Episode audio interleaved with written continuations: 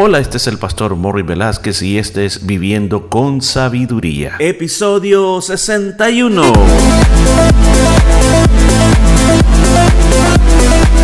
Y en el programa de este día estaremos aprendiendo cómo aplicar la sabiduría de Dios a nuestra vida a través del libro de Proverbios. Muchos consejos muy hermosos basados en la palabra de Dios. Todo esto y mucho más en Viviendo con Sabiduría.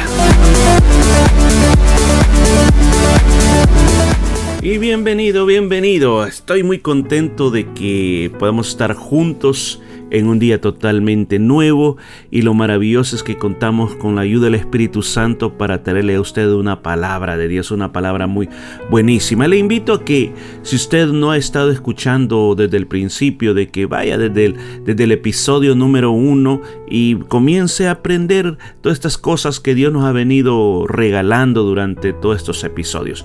Pero continuamos, estamos en el capítulo número 12 con estos proverbios tan eh, maravillosos y entonces entonces hoy vamos al versículo número 9. Ayer, ayer nos quedamos en el versículo número 8, así que hoy comenzamos con el 9. Dice, más vale el despreciado que tiene servidores que el que se japta y carece de pan.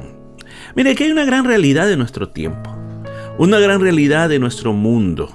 Yo los he visto mucho a este tipo de personas y ojalá Ojalá que nosotros no imitemos la conducta de ellos. ¿Ha conocido usted personas que tratan de mostrarnos algo que no son simplemente para impresionarnos?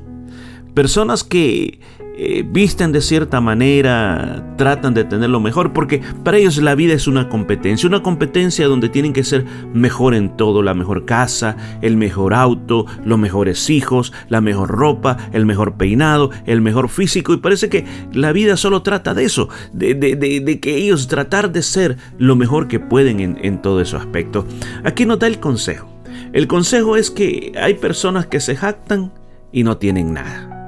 O sea, viven una mentira. Viven, solo para tratar de impresionar a los demás. Pero en realidad todo es una mentira. Entonces dice Salomón, dice, más vale, dice, el pobre, más vale el despreciado que tiene servidores. Como alguien dijo, más vale un don nadie con un criado que un don alguien sin pan. O sea, con lo que tú tienes, con el potencial que tú tienes, tú estás logrando algo que es real y puede, y puede ser de impacto para otras personas. O sea, a mí me viene, por ejemplo, a la mente Moisés. Moisés era, en esa época, él estaba en el, en el desierto del Sinaí juntamente con sus ovejas. Simplemente tenía ovejas. Y cuando llega delante de Dios, mira una zarza que está ardiendo con fuego, pero no se vuelve cenizas. O sea, la zarza parece que está bien, no se consume, pero hay una llama de fuego. Y cuando él va a ver, se encuentra con Dios, Dios le hace un llamamiento que tiene que rescatar al pueblo de Israel de la tierra de Egipto. Egipto era un imperio muy poderoso, tenía una armada muy grande, Moisés lo sabía bien, pues él había sido parte de eso. Y cuando le pregunta, Señor, ¿y con qué? ¿Cómo? ¿De qué manera? ¿Cómo yo voy a poder salvar a tu pueblo si solo soy yo, Moisés? Con un montón de ovejas, ¿qué voy a hacer? Y el Señor le dijo, ¿qué tienes en tu mano? ¿Qué tenía en la mano? La vara de pastor. Con eso que tienes en tu mano vas a hacer maravillas. O sea, ¿qué fue lo que ocupó Dios de Moisés? Lo que él tenía en ese momento. Fíjense que muchos de nosotros esperamos cosas grandes, cosas suntuosas para poder ser usados por Dios. O sea, por ejemplo, ¿a qué me refiero cuando alguien dice, no, es que yo tengo que hablar con gran elocuencia? Es que yo tengo que tener cierta cantidad de dinero para hacer eso es que yo tengo que esperar que llegue el momento oportuno para entonces comenzar a hacerlo. Yo te digo, Dios te va a usar con lo que tú tienes y con lo que tú eres ahora. Pero este proverbio, ¿de qué está hablando? Está hablando de evitar, evitar formar castillos en el aire o creerme algo que yo no soy. Cuando yo tengo un potencial propio que Dios me ha dado, con los recursos que tú tengas, Dios te va a usar de una manera grande. Pero evitemos tratar de ser lo que no somos. Seamos felices con la ropa que tenemos, con el auto que tenemos, con la familia que tenemos. Y dependamos de Dios, que Dios, el que Él quiere, lo levanta. Y si Dios no te ha levantado todavía donde tú quieres, bueno, síguete forzando, sigue haciendo lo mejor que tú puedes hacer, que llegará tu día en que Dios te va a levantar. Pero sigamos, dice, el justo cuida de la vida de su bestia, mas el corazón de los impíos es cruel.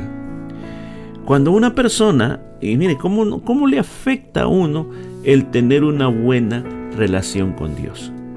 Uno cuida hasta de la creación de Dios. Uno es bueno con los animales. pero de, hasta de eso se habla. Hasta de eso se habla aquí en el libro de Proverbios. O sea, recuerde que los animales son la creación de Dios. Por ejemplo, usted tiene un perrito, un gato o cualquier mascota que tiene. Dice Kiki que si usted, recuerde, ya sabemos que es una persona justa, en una buena relación con Dios, dice, cuida de la vida de su bestia. Cuida, atiende las necesidades, le da de comer, lo cuida. Pero dice que el perverso hasta con los animales es perverso. Los trata mal, no tiene compasión de los animales. Es interesante, es interesante. Es sorprendente hasta dónde puede llegar el cambio que Dios puede hacer en la vida de una persona. Versículo 11 dice, el que labra su tierra se saciará de pan, mas el que sigue a los vagabundos es falto de entendimiento. ¿De qué está hablando este proverbio? ¿Cuál es el mensaje que quiere dejar este, este versículo? Versículo 11 acabo de leer.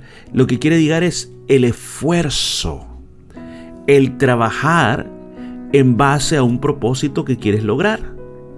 Vuelve a repetir, el que trabaja la tierra siempre va a tener comida. El que se esfuerza siempre va a tener comida. Y en su segunda parte está diciendo, pero el tonto, el que vive soñando, va a desperdiciar su tiempo. No lo invertir en las cosas que pueden ser productivas. Es que yo creo que algo que aquí la palabra de Dios nos está diciendo a usted y a mí es que seamos productivos en todo lo que seamos no solamente en tus trabajos, sino que tus labores familiares, que tú seas productivo. Uno puede sembrar en muchas áreas, puedes sembrar, por ejemplo, en la vida de tus hijos, puedes sembrar valores, esforzarte todo el tiempo sembrando valores. El mundo va a tratar de sembrar los valores de ellos, los valores de la sociedad. Pero nuestro trabajo es sembrar en ellos los valores cristianos, los valores bíblicos. Esa es tu siembra. Pero hay muchos que pierden el tiempo, no aprovechan eh, poner esos valores sobre los hijos y no que los hijos llegan de la escuela, se encierran en sus habitaciones, después pasan a ver televisión, no tienen tiempo para hablar con ellos, no tienen tiempo para ver qué les está pasando en la vida, sino que lo único que hacen es comprarles cosas para que ellos sean felices. Pero yo digo, según esta palabra hay que aprender a sembrar en los corazones para que después tengamos una buena cosecha. También puedes sembrar en tu vida espiritual. ¿Cómo, ¿Cómo uno siembra en la vida espiritual? Bueno, cuando uno lee la palabra de Dios, uno se preocupa por leer las escrituras porque sabe que ahí está la palabra de vida eterna. Ahí están los principios que te van a ayudar a ser fuerte, a desarrollarte en muchas áreas de la vida. ¿En qué, otra, ¿En qué otra forma uno puede sembrar? Uno puede sembrar en lo intelectual. Uno puede preocuparse por aprender más. O sea, nunca digas, es que, es que mire, yo, yo no fui a la escuela, no importa. Por eso mismo te tienes que esforzar en seguir aprendiendo, que lo que no aprendiste en la escuela nunca es tarde para seguir aprendiendo. Es que a mí no me gusta leer, pues siembra aprendiendo a leer y a tener una constante lectura de libros que te edifiquen, que no te falte, que no te falten esos libros que te edifiquen en la vida, que te enseñen cosas nuevas, que te abran los ojos. Es una, una forma de siembra para que tú te desarrolles mucho más en tu vida. Hay, hay muchas maneras de sembrar, no solamente en la vida de otros, sino que también sembrar en tu vida. De no hacerlo, de no hacerlo, no hacerlo es lo que dice aquí, es como ser un vagabundo falto de entendimiento. Así que yo te animo a que puedas sembrar en tu vida y en la vida de otros. Dice versículo 12, codicia el impío la red de los malvados, mas la raíz de los justos dará fruto. ¿Cuál es el corazón de este texto?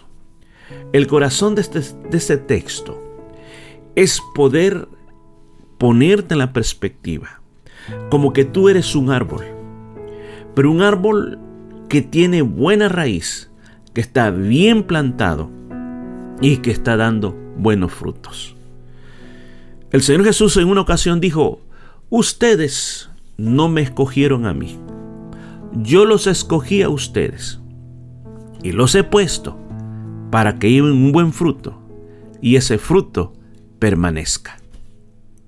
O sea, el propósito del Señor Jesucristo con usted y conmigo es que nosotros podamos mostrar los beneficios de nuestra relación con Él al mundo. Y escucha esto. El fruto no es para que el árbol se lo coma. Ningún árbol produce fruto para comérselo a sí mismo. Dijo un hermano, si tú miras un árbol que se está devorando sus propios frutos, corra y salve su vida. Entonces el fruto que nosotros producimos es para que otros tomen de él y puedan comer. La relación personal con Jesús va a producir algo tan bueno en mi vida que otras personas van a querer de eso bueno, lo van a desear. Pero los malvados, dice, son esclavos de sus malos deseos viven atrapados en esa red, viven atrapados en esa trampa, no pueden salir de ahí. ¿Por qué? Porque son esclavos. Pero para eso vino Jesucristo. Él vino para liberar a todos los cautivos del pecado. Por eso murió en la cruz, por eso derramó su sangre, para que ya no seamos más esclavos. Yo este día te invito a hacer un cambio en tu vida a arrepentirte y ocupar el poder sobrenatural del perdón del pecado que tiene Jesucristo. Solo Jesucristo destruye los pecados. Y cuando tú eres limpio, entonces el Señor te establece como un árbol que produce un buen fruto. Hoy es un día de producir buenos frutos. Si tú todo este tiempo has caminado con el Señor, pues yo quiero decirte, mantente firme, que hay un fruto, que siempre habrá personas que van a querer comer de ese fruto y es gracias a lo que Jesús está haciendo en tu vida. Vamos a tener que dejar hasta aquí, pero continuamos el día de mañana. Y esto fue todo por este día. Nos escuchamos el día de mañana.